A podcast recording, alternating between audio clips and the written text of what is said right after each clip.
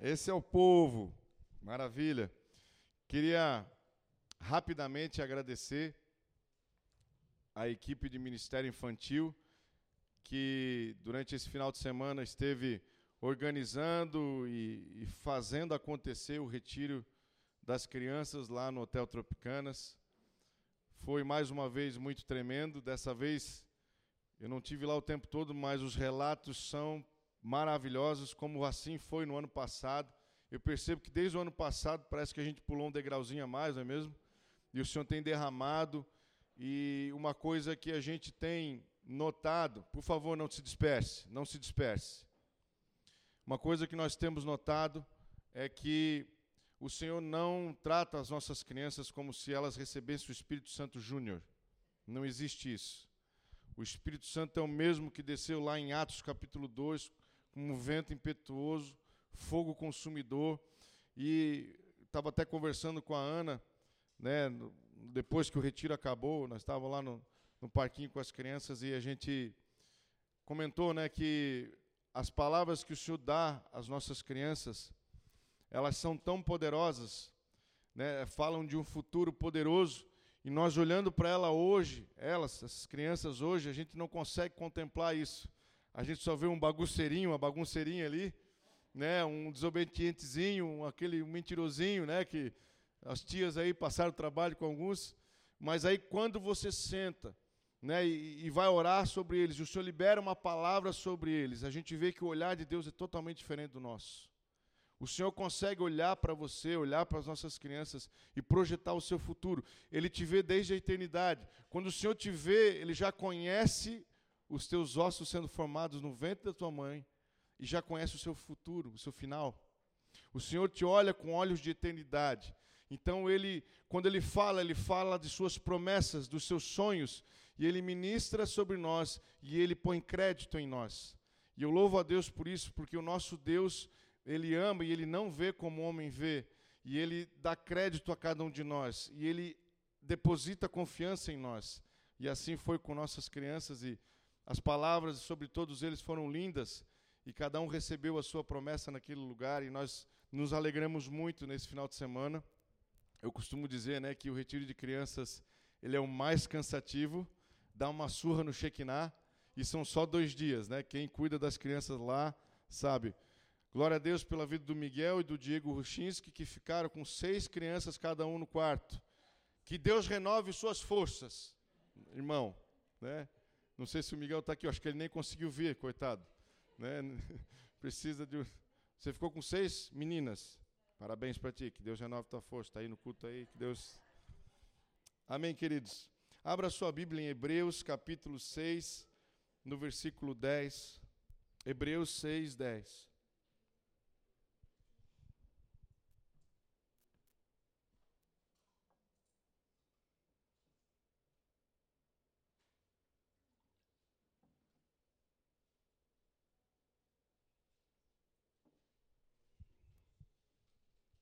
Pai, queremos colocar diante de Ti essa palavra e convidar ao Senhor a ministrar aos nossos corações.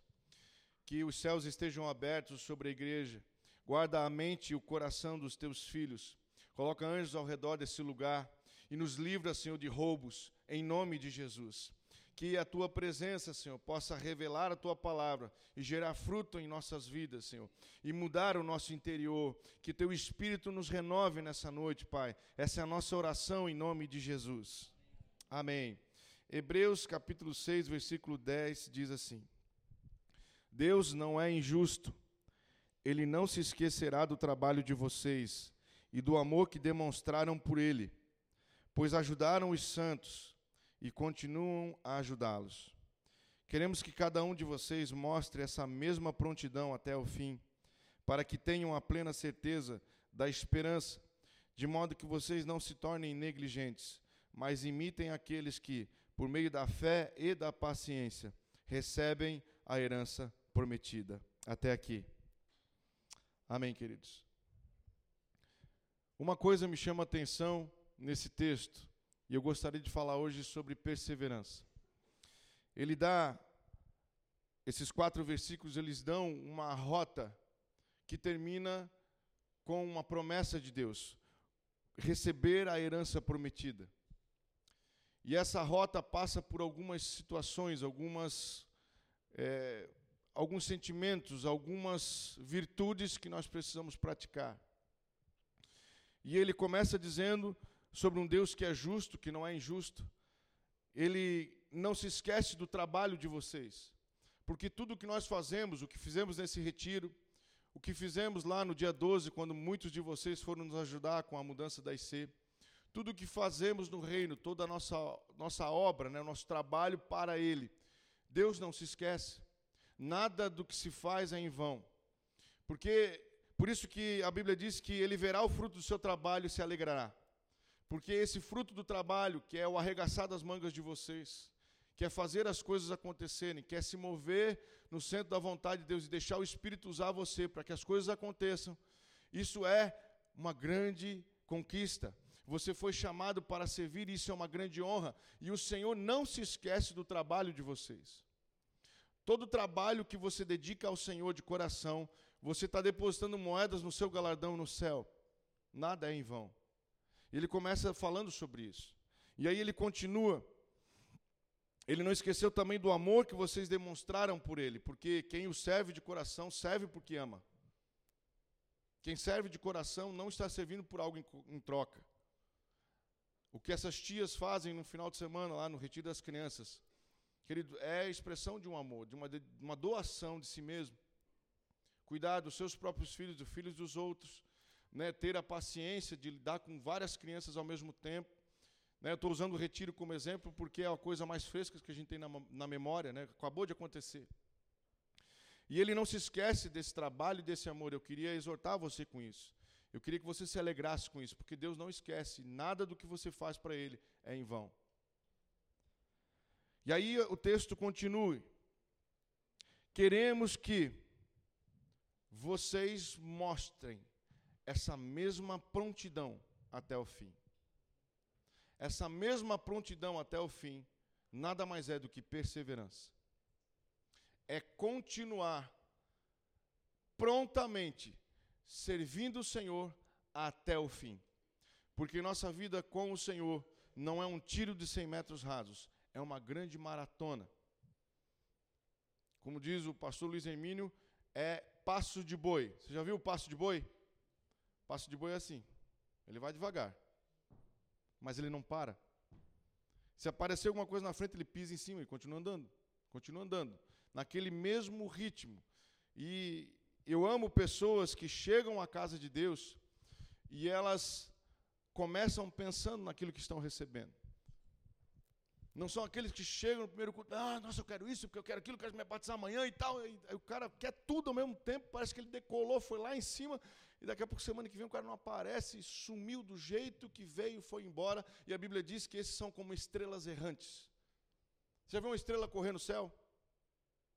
Já pegou uma estrela correndo? Ela chama atenção, porque está todas elas paradas e tem uma que está correndo. Da mesma forma que ela aparece brilhando, ela some.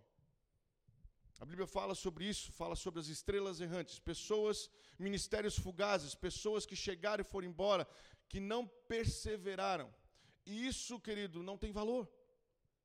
O valor está na prontidão e a prontidão até o fim. E nada do que se faz é em vão. E quando a palavra de Deus fala da prontidão até o fim, ela não está falando sobre concessões de acordo com a sua fase de vida, de acordo com o seu humor, de acordo com aquilo que você está vivendo. O que nós cantamos aqui hoje em adoração, todas as canções, elas falam de tudo se trata de você, tudo é sobre você. A porta fechada, a porta aberta é você. Ou seja, às vezes a porta está fechada, eu estou achando, estou querendo que ela abra e está demorando para abrir e eu estou ficando agoniado com isso, mas tudo está no teu controle. Essa, essa canção, a porta fechada é você, a porta aberta é você, é uma expressão de alguém que está dizendo: Senhor, a minha vida está no teu controle. Porque muitas coisas nós não temos domínio. Nós chegamos aqui, cada um de vocês está aqui hoje, e eu sei que muitos de vocês, até a Joy ministrou sobre isso, estão preocupados talvez e andando na força da sua alma, e o Senhor te chama a andar no espírito. E o Senhor tem chamado cada vez mais a um, um, lugar de maturidade. Hoje nós oramos com cada criança, profetizando o tempo de José na vida dela, que é quando a, a sua unção profética, o seu chamado profético vai desabrochar, vai amadurecer.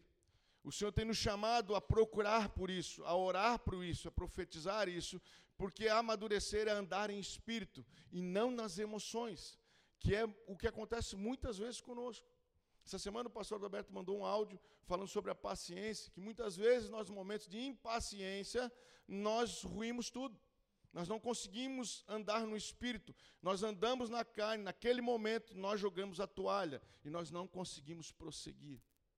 E aqui ele fala: amo o que vocês fazem, nada do que vocês fazem vai ser em vão. Eu amo o amor que vocês têm por mim, mas eu quero que essa prontidão continue até o fim.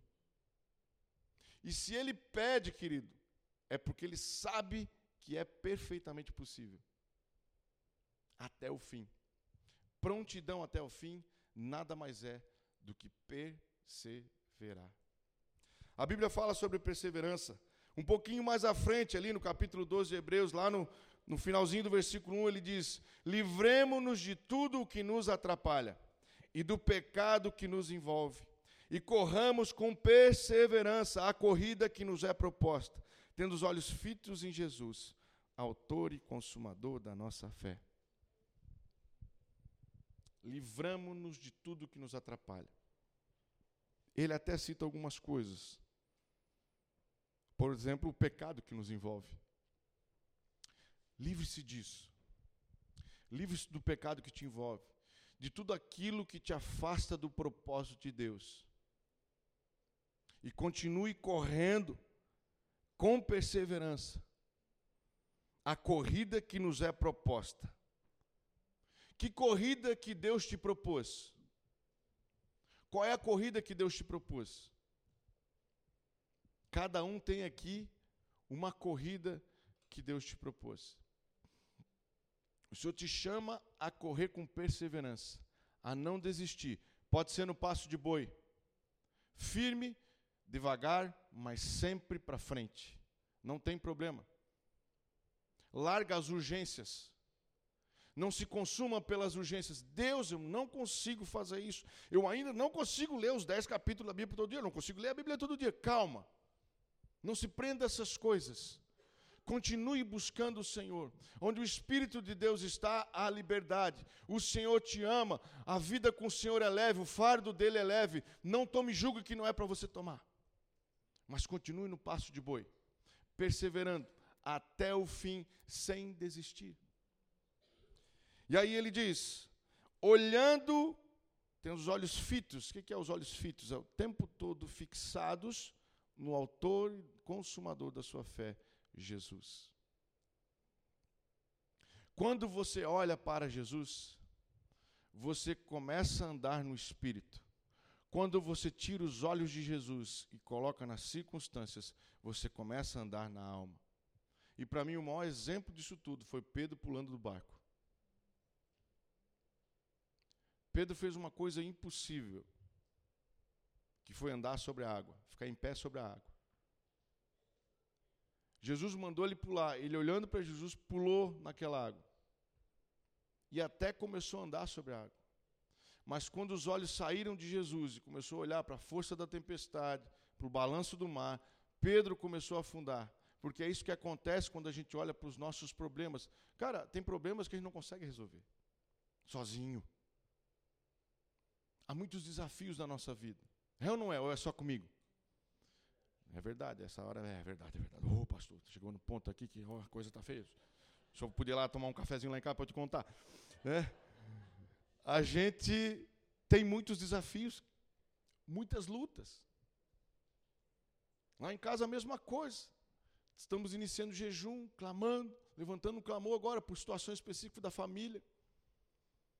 As lutas vêm e vai, as temporadas chegam e vão embora, e elas continuam nos desafiando, desafiando a nossa alma, perturbando o nosso interior, gerando ansiedade, gerando insegurança, gerando medo e nos fazendo retroceder. E o Senhor vem e diz: Eu quero uma prontidão até o fim. Eu quero que você corra com perseverança. Mas tem um detalhe muito importante: olha para mim. Porque senão você não vai conseguir. A força das tuas dores vai te frear. Você precisa olhar acima das dores. Eu te chamo a andar acima dos teus problemas. Eu te chamo a andar um caminho de fé, um caminho onde o Espírito te move e onde a sua alma se aquieta. Não que você não vai ter mais emoções, não é isso. Mas você vai submeter as suas emoções ao Espírito que consola, que traz a paz. Foi lindo ver o Senhor, muitas e muitas palavras sobre os mais agitadinhos, o Senhor falando: O Senhor libera paz sobre ti, quietude sobre ti. E as mães falavam: Amém. E quando o Senhor liberava uma palavra de paz, assim, quietude, né, livrando da perturbação, a mãe já chorava do lado. Eu recebo. Eu recebo.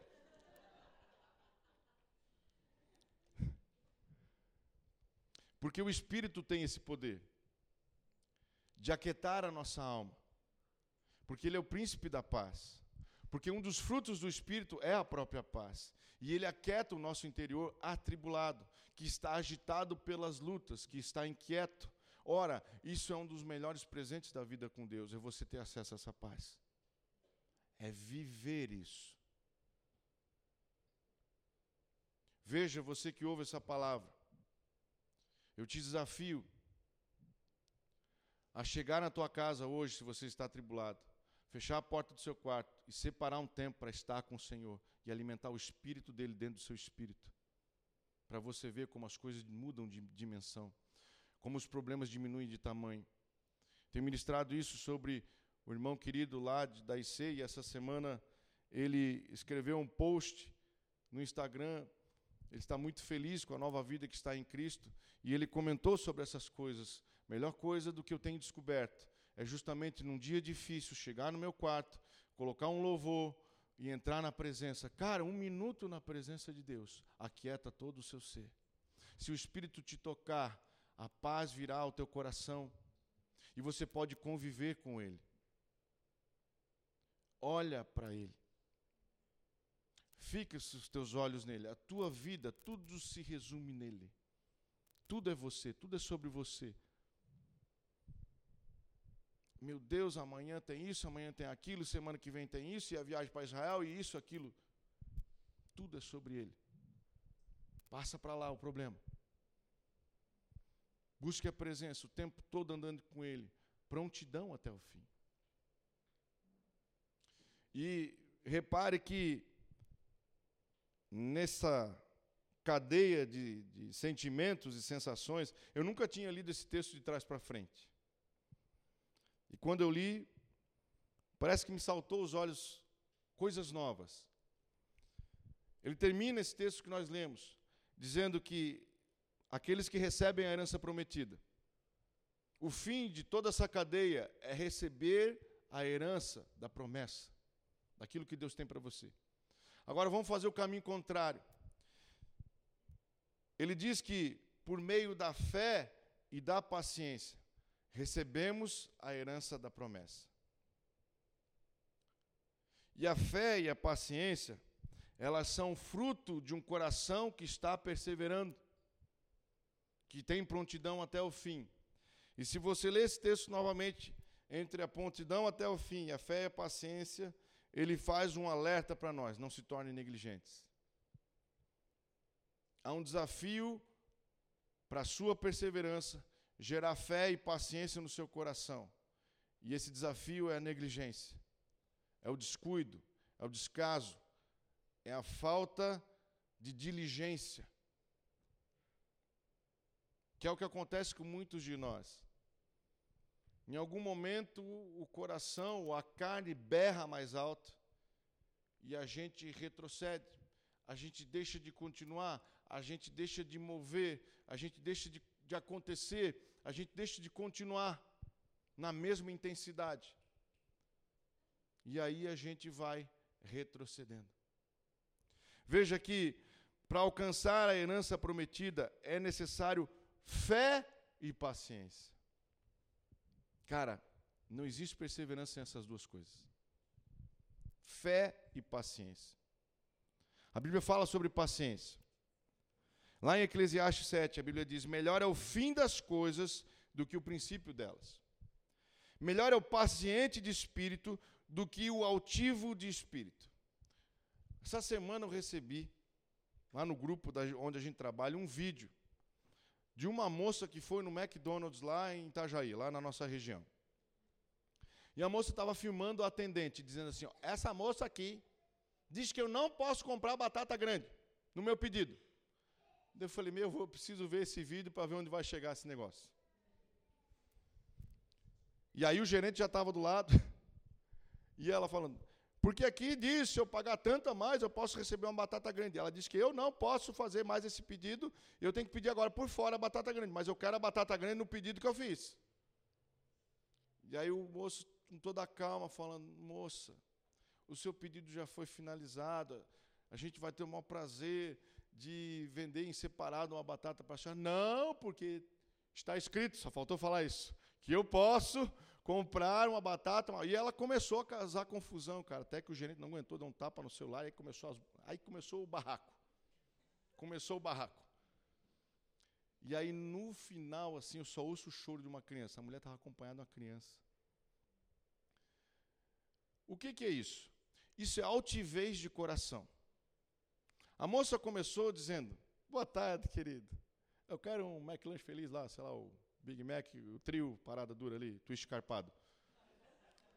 Aí a moça, pois não, né? Sei lá como é que foi a conversa, e chegou no momento que a coisa não foi do jeito que ela queria.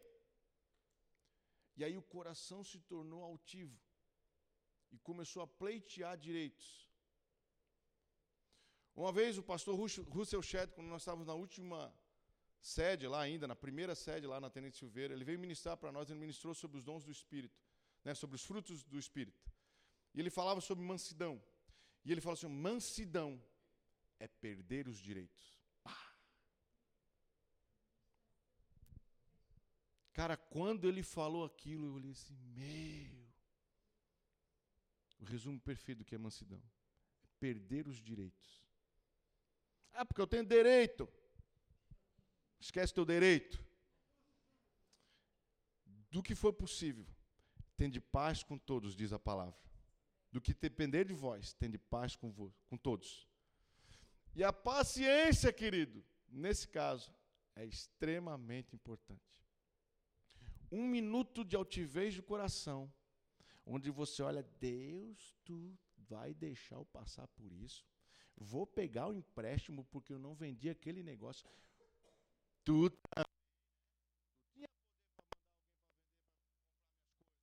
né? E aquele momento de altivez, onde a paciência se esgotou, onde você acha que Deus te esqueceu. Ele que morreu por você, que não nega nada para você. Em algum momento, o seu coração extremamente sábio acha que ele te esqueceu. E a sua paciência vai embora por causa das lutas e tribulações que você passa. E aí, se o seu coração se torna altivo, você faz ruir a sua perseverança e você deixa de continuar no propósito de Deus. Você não vai chegar na promessa desse jeito. Se o seu coração não for pronto até o fim, se você não conseguir perseverar, você não vai alcançar a promessa que Deus tem para você. Isso passa pela paciência. E ele também diz como a paciência te ajuda a manter o seu coração na perseverança. Lá em Romanos capítulo 5, a Bíblia diz no versículo 3: E não somente isso, mas também nos gloriamos nas tribulações, sabendo que a tribulação produz paciência. E a paciência, a experiência. E a experiência, a esperança. O que, a Bíblia diz a respeito da esperança? O que, ela é? O que, que a esperança é, segundo a Bíblia? A âncora da alma. Pô, ninguém respondeu. Muito celular aí, hein? A esperança é a âncora da alma, é onde a sua alma se fixa. Se você não tiver esperança, especialmente na, nas promessas do Senhor, no futuro que Deus tem para você, a sua alma vai oscilar. Vai conforme o vento, conforme a maré, porque ela não está ancorada. A Bíblia usa a figura da âncora. Por quê? Porque a âncora firmada no chão, pode vir uma tempestade, pode ter correnteza, o barco não sai do lugar. A esperança é a âncora da sua alma. E como é que você desenvolve esperança? O texto ensina. Começa com as tribulações. Olha como Deus usa os problemas para nos ensinar. Que problema, querido? Problema não é privilégio de um ou outro. Todo mundo tem. Problema é democrático.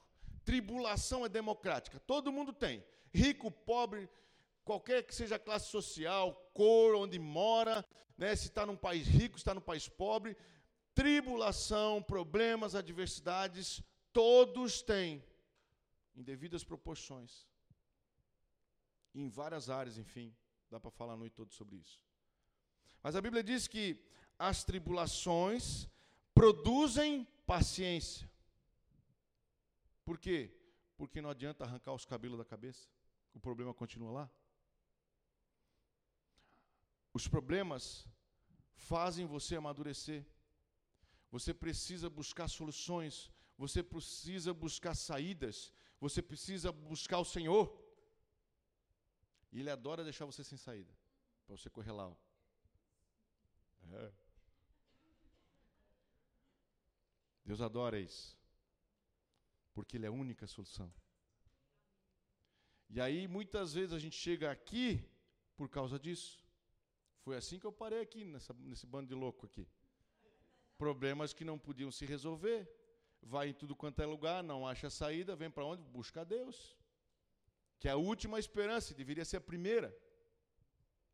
E muitas vezes nós viemos ao Senhor por causa de dores da nossa vida.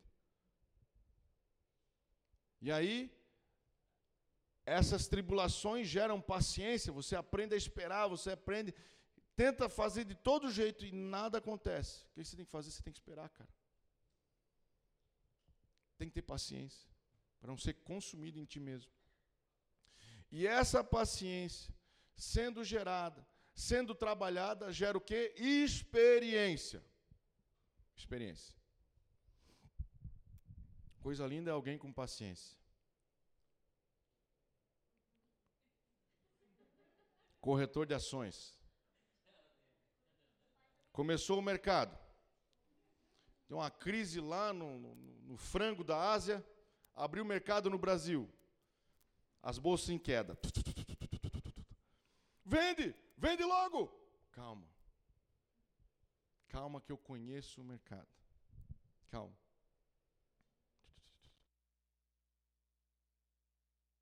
Lá embaixo. Não vou poder vender, eu perdi um monte de dinheiro. Comprar mais. Quer? Compra mais. Não vende nada e compra mais. A ação caiu pela metade. Mas cobra. Essa empresa que você investe aí é empresa sólida, rapaz. Isso aí é coisa de energia. Isso aí nunca vai acabar. Vou dar um exemplo, tá? Aí o cara vai lá e compra todo. Daqui a pouco. Ai, que legal! Paciência, experiência. Gera vitória. Estou dando um exemplo fulo de um mercado financeiro, que é extremamente volátil. Eu não tenho estômago para essas coisas, não sirvo para isso. Mas na vida com Deus é a mesma coisa. Quanto mais você desenvolve paciência, mais trabalha os seus problemas, mais experiência você ganha. Porque a Bíblia diz que você é mais do que vencedor. Porque além da vitória, você ganha a experiência do processo. Então você está sendo trabalhado pelo Senhor. E aí, diante de uma situação que você esperou, que você orou, que você teve paciência, que você não agiu na carne, o Senhor te deu vitória. Quando chega outro igual, o que, que você vai fazer? A mesma receita, querido.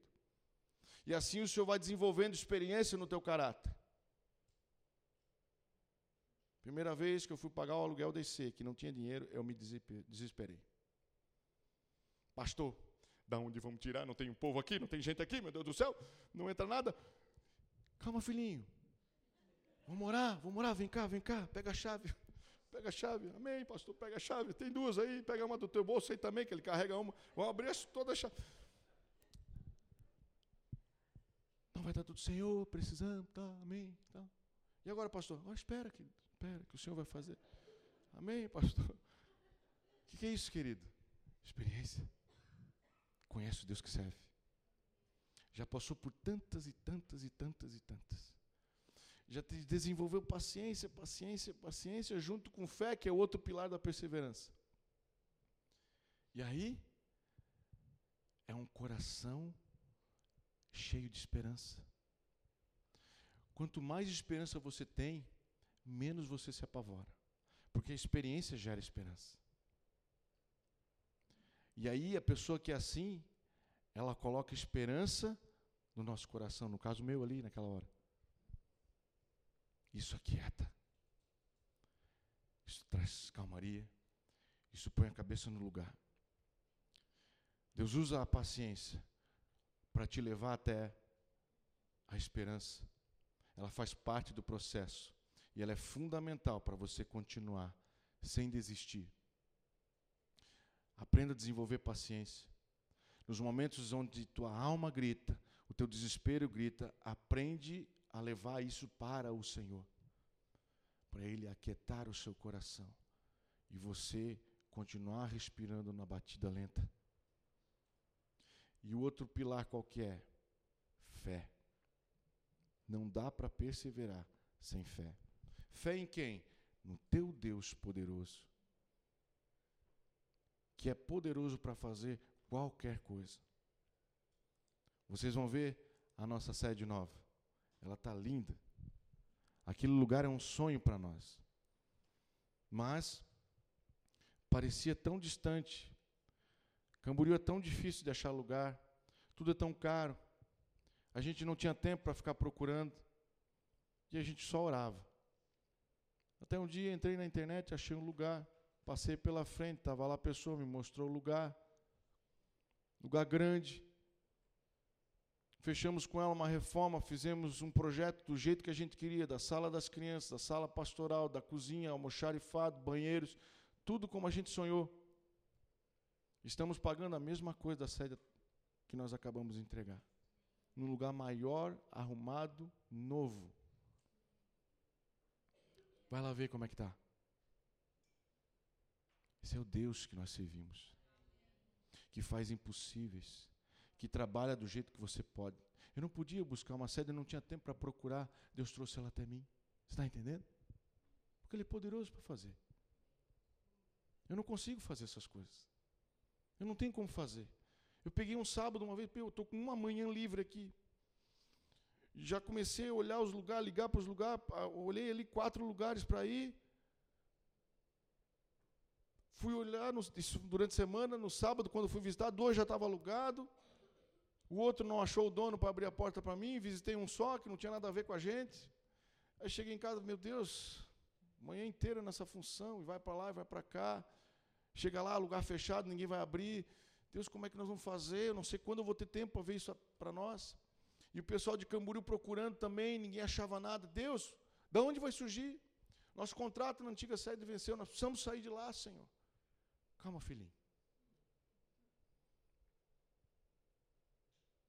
Ele fez. E foi tão rápido que quando eu assinei aquele contrato, eu olhei para aquele lugar grandão, com a reforma fechada, eu estava para ir para Israel. Eu olhei para aquilo tudo assim, eu não tenho palavras. Eu não tenho palavras. Deus é Deus. O que é um problema na sua vida que Deus não possa resolver, querido? A Bíblia diz que para Deus nada, nada é impossível. Nada. A Bíblia diz, em 2 Coríntios 4, 4, 18: Assim, fixamos os nossos olhos não naquilo que se vê, mas naquilo que não se vê, pois o que se vê é transitório, mas o que não se vê é eterno. Põe os seus olhos no Senhor, põe os seus olhos no alto, não nas coisas que você vê, isso não dá estrutura para você. Os teus problemas te consomem, os desafios são maiores que a sua capacidade de resolvê-los. Não coloque a sua atenção nisso. Coloque a sua atenção, a sua esperança e direcione a sua oração ao Deus que pode todas as coisas. Para que ele traga o sobrenatural à realidade. Nós oramos naquela lista de oração agora do dia 17, e uma das coisas que nós oramos é: Senhor, traz à existência aquilo que não existe porque Ele é poderoso para fazer.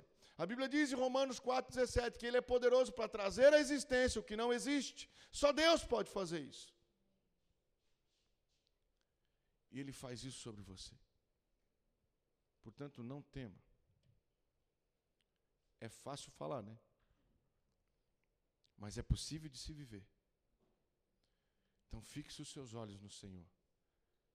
Tenha fé e paciência Continue perseverando, porque você vai alcançar a promessa que Deus tem para você. E a Bíblia diz que é a herança da promessa. Você está entendendo a diferença? Uma coisa é ele te prometer uma promessa, né? te dá uma promessa. Outra coisa é ele te dá a herança da promessa. Tem diferença? É isso que a Bíblia está dizendo aqui. Em outros textos você vai achar promessas, mas aqui é a herança da promessa. Tem uma diferença? Tem. O que é uma herança?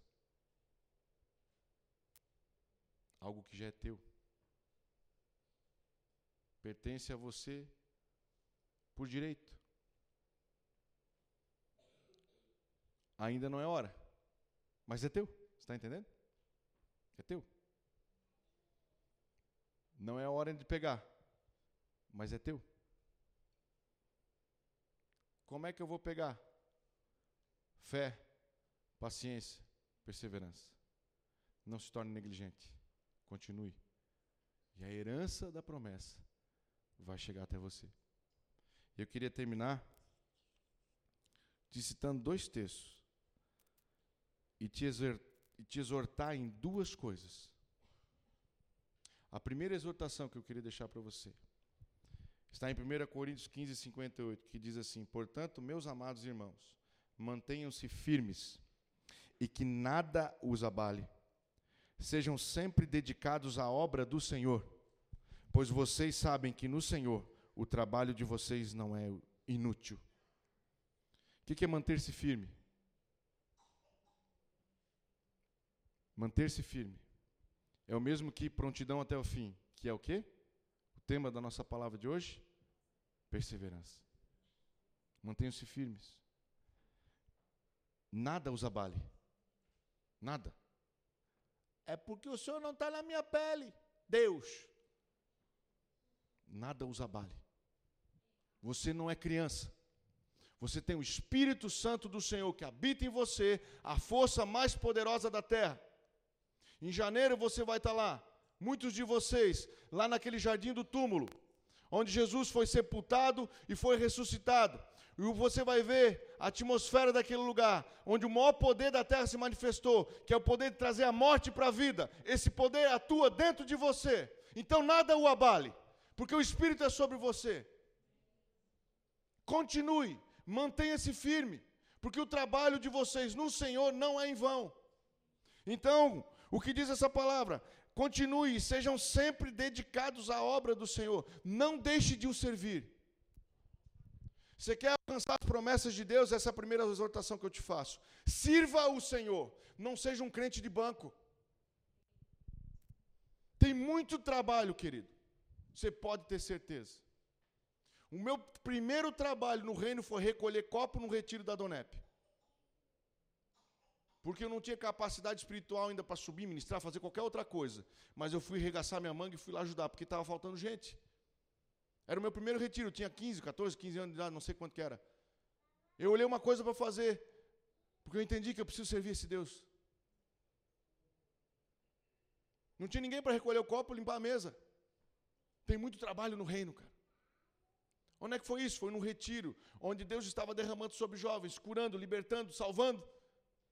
E faz parte da estrutura, precisa de trabalho obra do Senhor, se dedique à obra do Senhor. Não existe trabalho mais precioso, querido, do que servi-lo. Muito mais precioso que o seu emprego, muito mais precioso qualquer posição que você tenha, é ser servo do Senhor. Não há nada mais precioso do que isso. Se alegre em servir o Senhor. Ainda há pouco estava falando com a Ana, a Ana né, ficou com o Davi e a Helena no quarto, meu Davi, né? Nós não, não dormimos lá. E eu sei que ele não é um cara muito calmo. e, e ela ficou com as crianças, né? E, e dava para ver o semblante, todas elas assim cansadas. E eu, né, agradecendo ela e, e também falando, né, meu, imagina o Miguel que ficou com seis guri, né, no quarto dele. E a Ana me falou uma coisa assim: não, pastor, é uma alegria, no fim das contas, é uma alegria, porque se eu tivesse em casa, meu coração ia estar pesado por isso aqui. Cara, que tremendo isso. Isso é se doar. Isso é obra do Senhor. O nosso trabalho nunca vai ser em vão. Tu largasse o conforto do teu lar, querido, para vir e se deixar ser usado por Deus em qualquer função, não há coisa melhor. Você vai viver os sonhos de Deus enquanto você serve a Ele. Não exija nada do Senhor se você não se doe para Ele. Se você não se doa para Ele, não exija nada dele. Porque o compromisso dele está com quem o serve.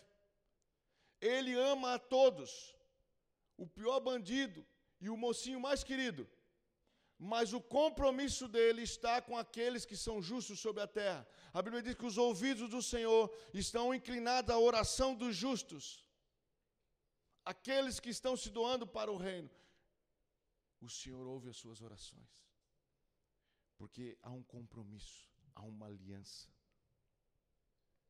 Eu sou teu e tu é meu. Eu trabalho para as tuas coisas, Senhor, o Senhor cuida das minhas. Sirva o Senhor. Não há nada mais precioso. E a última exortação que eu queria deixar para você está em 1 Reis 18, 41, onde diz que Elias profetizou chuva. Ele creu e subiu o Monte Carmelo, orou e disse ao seu moço: Sobe e olha para o mar. Ele olhou e disse: Não há nada. E ele fez o moço olhar por sete vezes. Na sétima, porém, diz: Eis que se levanta do mar uma nuvem pequena, como a palma da mão de um homem. Dentro em pouco, os céus se encheram com as nuvens e o vento, e caiu grande chuva sobre a terra. Creia e proclame as bênçãos do Senhor. O Senhor estava ministrando sobre isso no meu coração, sobre a questão do proclamar. E durante a semana que o pastor Fernando e o pastor Igreja estiveram lá em Camboriú para o tratamento, o pastor Fernando veio até a igreja para ministrar lá. Ele ministrou sobre esse tema que estava no meu coração, sobre o proclamar, sobre liberar a benção.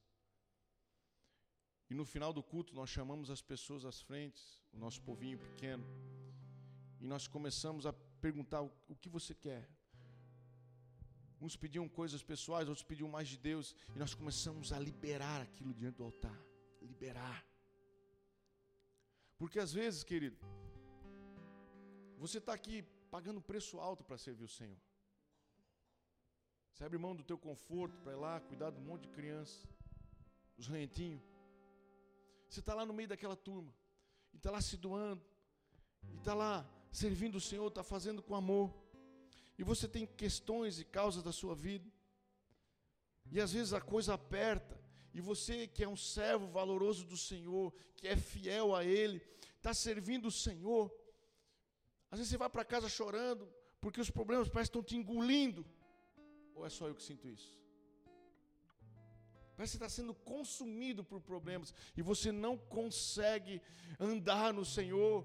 Às vezes você não consegue sorrir, mas você continua enfrentando porque você ama o Senhor e você vem a dia após dia, está em todas, está em batalha, está em retiro, está ministrando a palavra no teu trabalho, nos teus estudos, você não desiste, mas está ferido por dentro, está cansado. Quer dizer uma coisa para você: vamos liberar o poder de Deus. Deus tem compromisso com você. Vamos orar e vamos clamar. Eu quero que você chegue em casa hoje e profetize sobre as tuas causas, profetize sobre os teus problemas. Pega a chave do teu altar, abre aquela porta e diz: Senhor, eu quero. Elias queria que chovesse. Estava na hora de chover. Muita seca sobre aquela terra. Elias, um homem de Deus, cheio do Espírito Santo. Então dobra o seu joelho e ora: Senhor, chuva. Orou, orou, orou. E nada. O moço foi lá, olhava para o céu, voltava. Nada. Orou, orou, orou. Vai de novo. E o cara foi e nada. E ele fez isso sete vezes, porque ele conhecia o Deus a quem servia. E eu vou clamar, e eu vou insistir, porque está escrito: Pedi, pedi, dar-se-vos-á. Batei, batei, abri-se-vos-á. Porque todo aquele que pede, recebe. A Bíblia diz que, palavras de Jesus, se vocês estiverem em mim, e se as minhas palavras estiverem em vós, vocês vão pedir o que quiserem, e vos será concedido. Você está aqui servindo o Senhor, você está aqui servindo o Rei, você está aqui se doando, você está aqui vencendo a ti mesmo. Pede, abre a porta, clama, Deus vai te dar. Fé.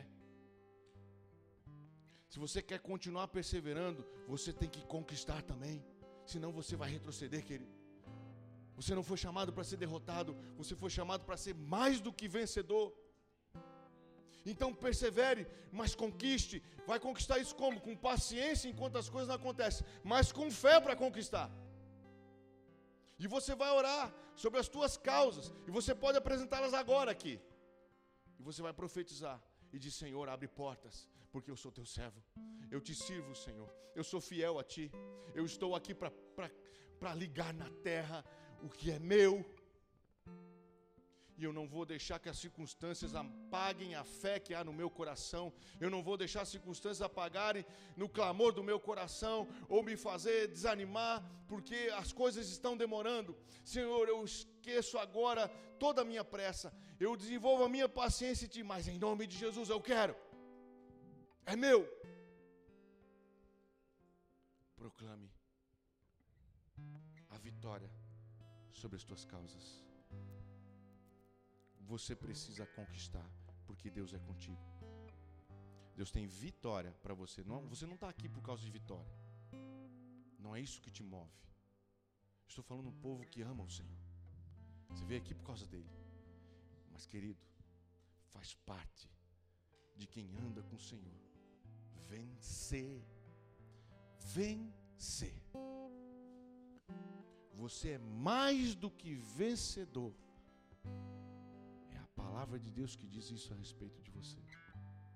Você ganha vitória e o processo, o amadurecimento. A jornada é tão importante quanto a vitória. É assim que Deus faz. Deus não te dá só uma coisa. Deus te dá a jornada. Daniel está pedindo videogame. Está sendo uma longa jornada para ele. Se depender do pai dele, a jornada vai ser longa mas ele está aprendendo com a jornada. Às vezes ele chega em casa desamado, pai, o meu amigo tem, o fulano tem, o Beltrano tem, e eu falo, você não tem. Você não tem idade para isso. Ah, ele joga o jogo tal, o jogo tal, o jogo tal. Você não tem idade para isso, meu filho. Ah, os meus amigos têm celular, sete anos de idade com celular na sala de aula. Você não tem idade para isso, filho. Isso está errado. Você está entendendo, filho? Isso é errado fica triste, pensa, medita. Ele chega na sala de aula, às vezes é excluído porque ele não tem o celular. Olha o desafio, querido. É a jornada dele. Não tenha pena do seu filho, querido. Não deixe ele mandar na sua casa. Deixe ele viver a jornada. Estava falando com o pastor Adalberto no retiro. Né? Nós falamos sobre questões de educação. E aí o pastor, já viu aquele judeu lá em Israel? Usando tudo bonitinho, o mais velho puxando o mais novo. E realmente eu cheguei a filmar vez, usando tudo bonitinho do lado do carrinho assim. Mas Jesus não tem moleza, não, cara. Nós somos melosos. Ai, vem aqui. caiu, meu Deus. Lá cai assim, olhou, não quebrou a perna, levanta, vamos embora. A jornada. A jornada ensina lidar com a dor, com a frustração. Davi aqui na porta da igreja, estava com o macuinho dele lá, o carrinho. Pode te levar para a igreja? Não.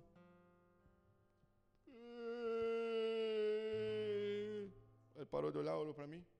Não. Não pode.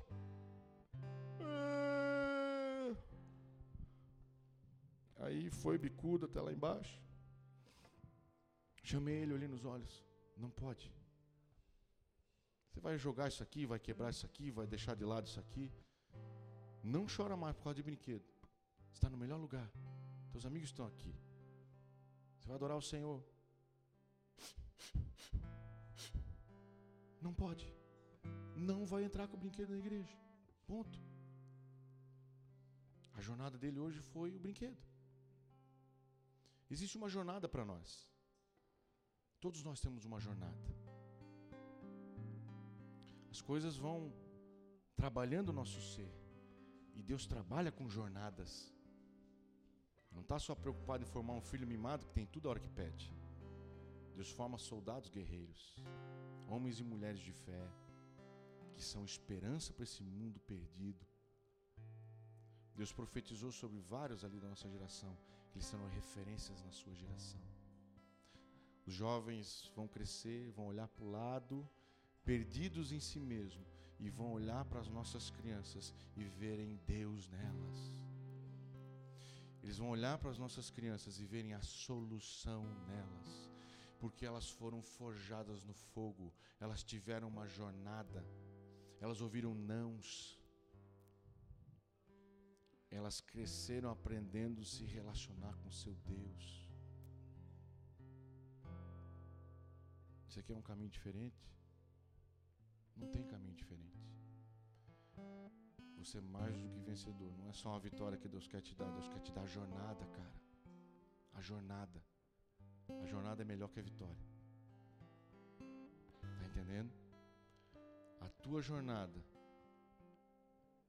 vai impactar outros. Talvez a tua vitória em si não, mas a tua jornada vai. Às vezes chega alguém aqui Irmãos, eu quero contar meu testemunho. Eu fui um drogado e hoje estou livre. Todo mundo, amém, que legal. Quer saber como é que foi? Não, a jornada não me importa. Importa ou não? Quer saber como ele chegou nisso? Claro que quer. Irmão, meu casamento estava arruinado. Meus filhos estavam longe do Senhor. Hoje, graças a Deus, minha esposa está aqui, meus filhos estão aqui. Amém, glória a Deus. Quer saber como foi? Claro que você quer. Porque a jornada é mais importante que a própria vitória. Como ele chegou lá? O que, que ele passou? O que, que ele sentiu? Por que, que ele não desistiu? Eu quero saber. Como ele chegou lá? Deus usa as coisas loucas desse mundo, as que não são, para envergonhar as que são. Ele pega alguém como você, comum, que não é nada para ninguém fora, e dá uma jornada extraordinária de repente as pessoas querem saber como você chegou lá. Elas veem que você chegou lá. A vitória às vezes só gera inveja no coração do outro e fecha o coração dele, porque ele fica com raiva de você. Mas se você contar como você chegou lá, abre o coração dele. Eu vou seguir, me mostra o caminho.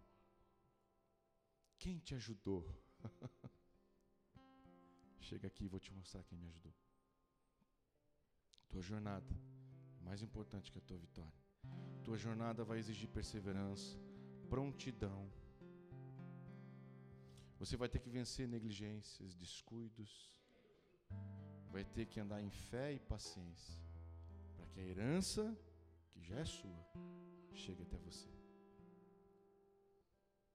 Está entendendo? No meio do caminho tem uma jornada. Valorize a jornada. Não se perca na jornada. Não retroceda na jornada. Não desista no meio da jornada. Olhe para o Autor e consumador da sua fé. Porque aquele que te chamou vai te dar as armas e as condições para você continuar. Amém? Você quer apresentar alguma coisa para Ele? Você quer? Quer clamar por uma vitória na sua vida? Está aqui, você serve o Senhor, você o ama, você tem direito de uma vitória. Talvez ela não venha hoje, nem amanhã. Eu não sei se a tua jornada até a tua vitória já se completou. Não sei se você está no tempo do Senhor, mas uma coisa eu sei. Abra sua boca aqui hoje. Use o nome de Jesus. Use o nome dele, que é nome sobre todo nome. E rasga os céus. Quebra cadeias hoje. Deixa Deus liberar sobre você aquilo que já está na região celestial. Hoje você vai clamar e a sua fé vai estender um braço lá no sobrenatural para começar a fazer isso se tornar realidade. Amém? Deus é com você. Não preciso dizer mais nada. O Espírito Santo habita em você. Quer que eu fale mais alguma coisa? Não precisa. Vamos orar?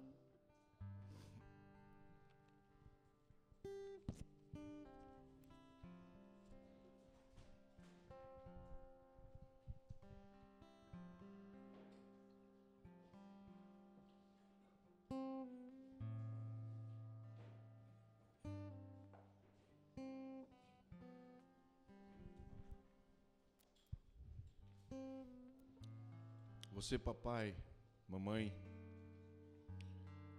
que quer a Israel, clame pela sua vitória. Creia.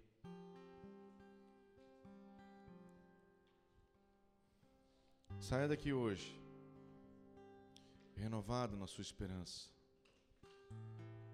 renovado em perseverança. Muito bom, querido.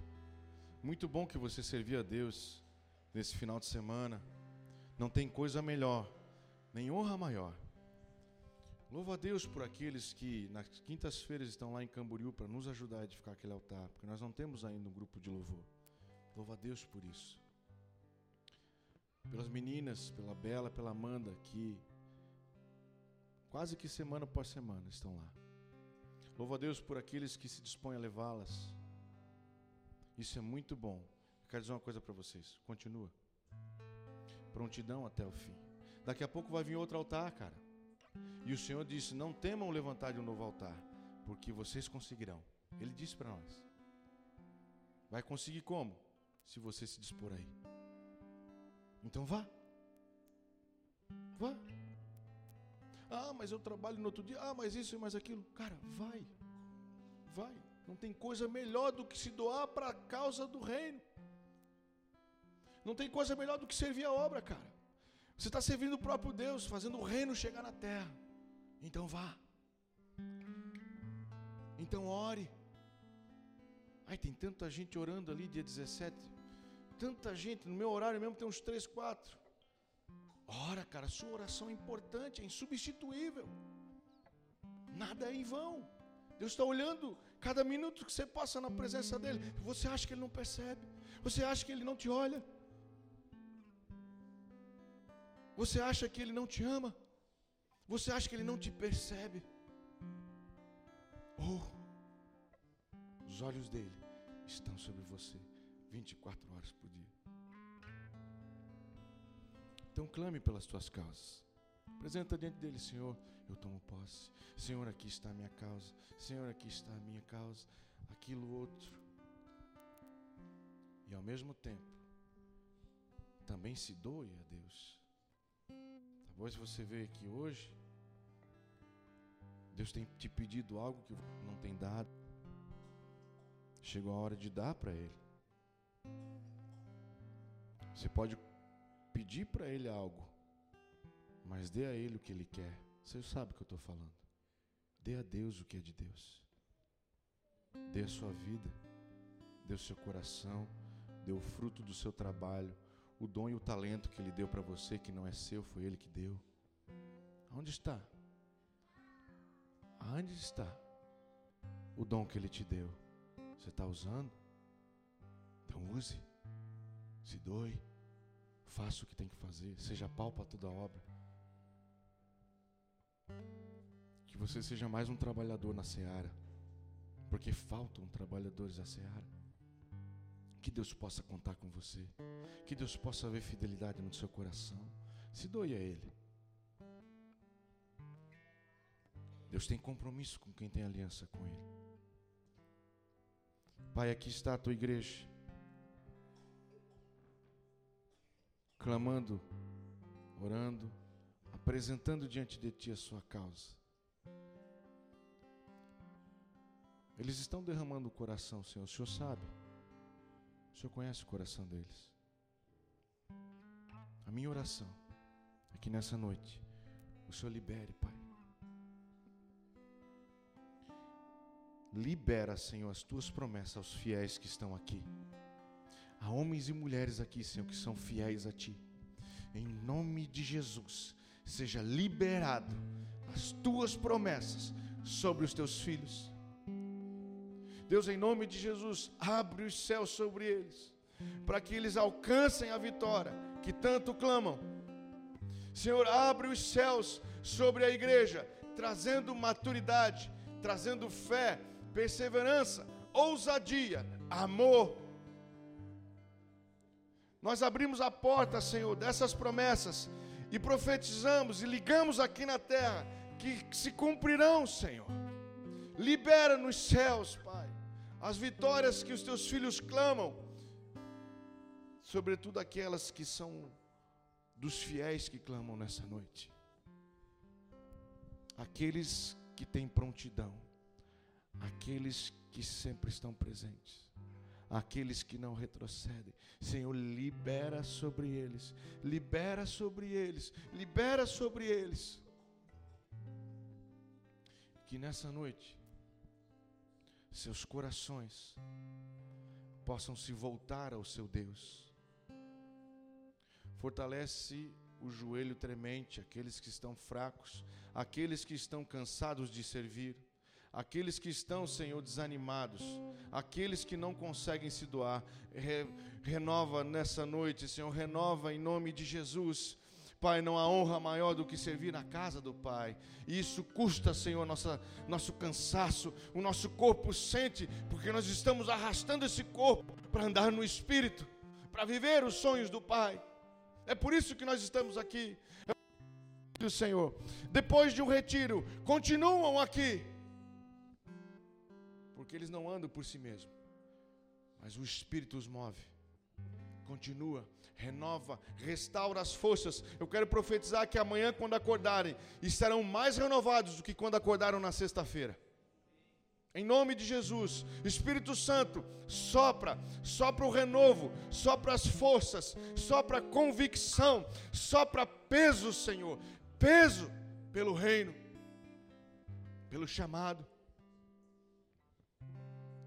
Em nome de Jesus, que os nossos corações se voltem e se doem a Ti, e que possamos viver para o Senhor, porque tudo é sobre Ti, Senhor, tudo é sobre Ti.